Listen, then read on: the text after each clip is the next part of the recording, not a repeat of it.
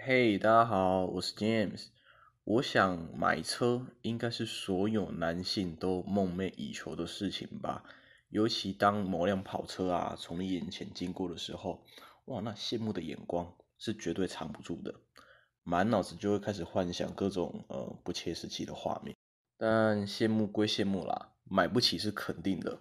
那既然我们有生之年呢，跟这些跑车是无缘了。那起码买个国产车来干过瘾也不错吧？反正到时候再慢慢把它改装成自己理想的样子也不错啊，就省吃俭用开始存钱逐梦嘛。那这个故事是否似曾相识呢？还是说这个故事本来就是你现实的生活？因为如果是男生的话，大多对这样的故事不陌生吧。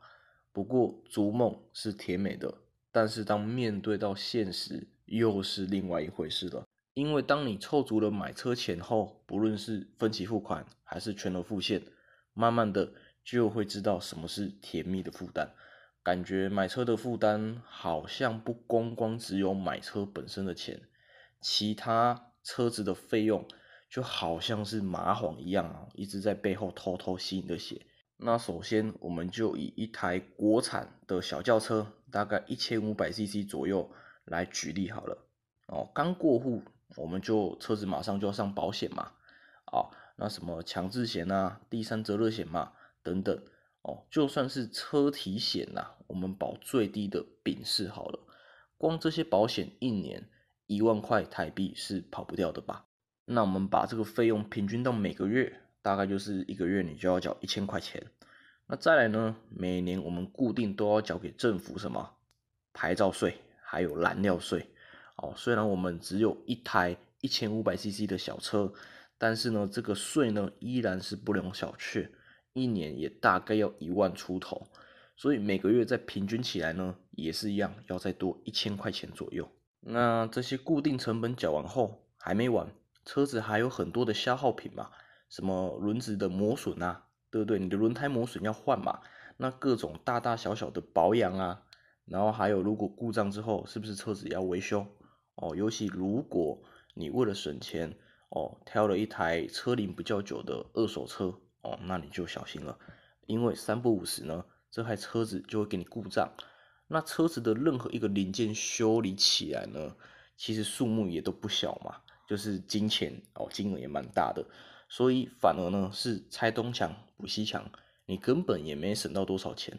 哦，如果以平均来算啊，从一台新车哦到十几二十年后的这些种种的消耗哦，我们也加进去的话啦，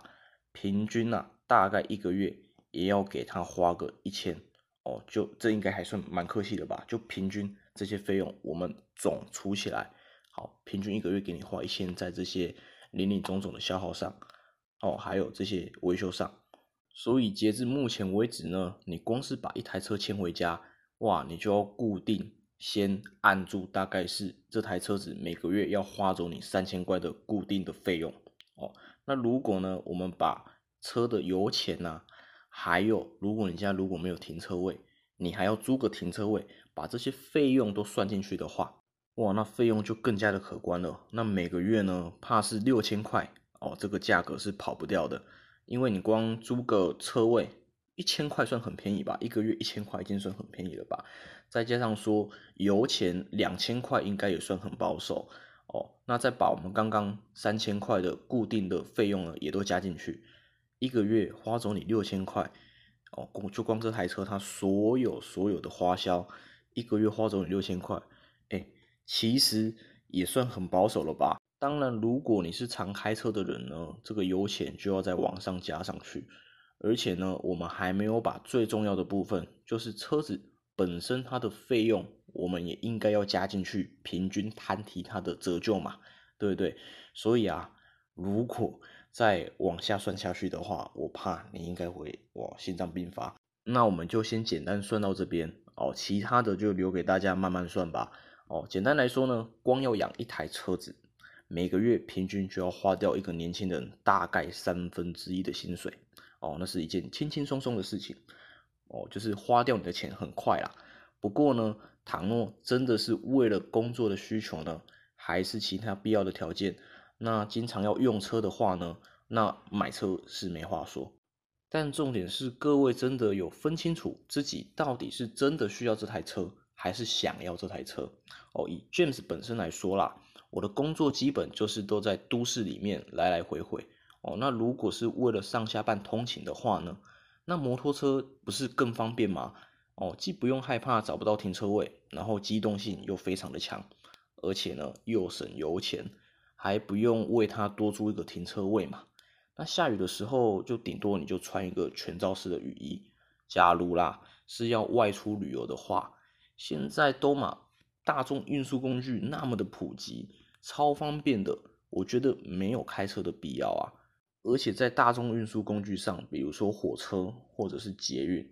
哦，你根本人在上面，你什么事情都不用做，就有人帮你带到目的地。那中间这段时间，你看是要睡觉啊，还是要划手机啊？都随便你，而且呢，价格又便宜。就算你真的很想开车的话了，哦，旅游就是有时候可能想要有机动性一点哦，开车去到自己想去的地方，那我们可以用租的，不是更划算吗？因为我们出游，你了不起，一个月去玩一次就很多了吧？那你费用怎么算，也比起买车刚我们算的那一大堆的费用还来得划算的多啊！多出来的钱。搞不好还能让你安排一趟豪华的旅游，对不对？我们刚算买一台车，每个月的费用至少六千块跑不掉嘛，对不对？那你一趟旅游会超过六千块吗？就是你个人的旅游，应该有点难吧？国内旅游，对啊，所以多出来的钱，你是不是有更多可以拿去其他的利用呢？那就算如果你真的急着用车的话，比如说可能突然需要一台车帮你载某些东西。哦，去某某个地方，那其实也不用买车啊，因为光买车这些每个月固定的费用，就足以让你叫个几十次的 Uber 或是几十次的这个计程车啦。所以你光用这些钱哦，去去及时的应急，其实都很够，一定不会超出你买车平均每个月要花费的价格。所以如果你的生活模式也和 James 我一样的话，一样简单的话，不妨在买车之前先考虑一下，嗯，你到底是需要还是想要哦？如果你买车呢，是为了在亲戚或是朋友面前呢，哎，抬得起头，站得住脚，还是呢是为了在女朋友拉风拉风？那我还是建议不要为妙啊，因为如果只是为了应一时的快感还有虚荣，来增加往后十几二十年的负担，那我觉得真的没有必要。或许过了那段时间之后呢，你会后悔不已哦。我就有认识这样的一个人，他就是为了要追女朋友，在人家面前要有面子，所以买了一台车。结果呢，过没多久就跟人家分手了，然后才在那边后悔。因为他本身呢，也是平时不太需要用车的那种人啊。哦，那现在女朋友没了，那台车子呢，也就很少开嘛，那就一直放在那边，等着每个月吃掉他的薪水。我们刚说的嘛。每个月花车或在车上的费用是很高的，而且呢，车子呢，它会一直的贬值哦哦，大概你买来过个没多久啊，那个价格就只剩下原本的一半。那他现在真的是欲哭无泪啊，好不容易花那么多的钱还有时间来追这个女友，那现在呢，不但分了，还留下了这么多金钱的负担哦，也就是负债啦，我我称之为负债。因为车子是分期付款的嘛，那他其他好像有些东西买给女朋友也都是分期付款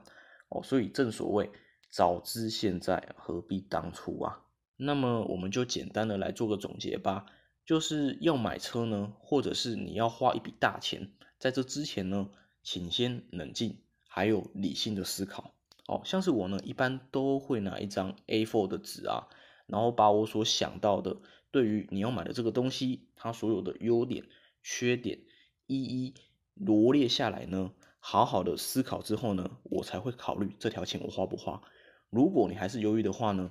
我会嗯找个可能思想比较成熟的亲友啊询问，看看他是否哦会有一致的想法，还是说他有其他很重要但是我们却没有想到的观点。那综合之后呢，再来做决定也不晚。倘若呢，如果分析的结果是负面的情况比较多，那我还是会比较建议，你就把这个钱呢拿来做其他的规划，或许呢在未来呢这些钱还大有用处哦，它可以成为你的第一桶金，帮你滚出另外一桶金也不一定。但是呢，如果是在荷尔蒙的作祟之下，你很激动的把它花在不是那么重要的地方，那么呢未来不仅会有很大的几率你会后悔，而且呢要再赚到同样这样一大笔钱呢。可能你又要花上一段不久的时间。那重点是，如果他是用贷款的话，哦，你每个月呢都要不断的再从你口袋掏出这些钱出来，哦，那就不知道你要花多久的时间来填这个坑了。好啦，那就感谢大家的收听，这集呢我们就先分享到这里。那大家如果有特别想听什么样的内容的话，还是说有任何的想法？也都欢迎大家在底下留言给我知道。那如果你是透过 Podcast 收听的朋友，麻烦请帮我们点击订阅还有分享。那如果你是在 YouTube 收看的朋友呢，请不要忘记帮我们点击订阅、按赞以及打开小铃铛。那我们就下次见喽。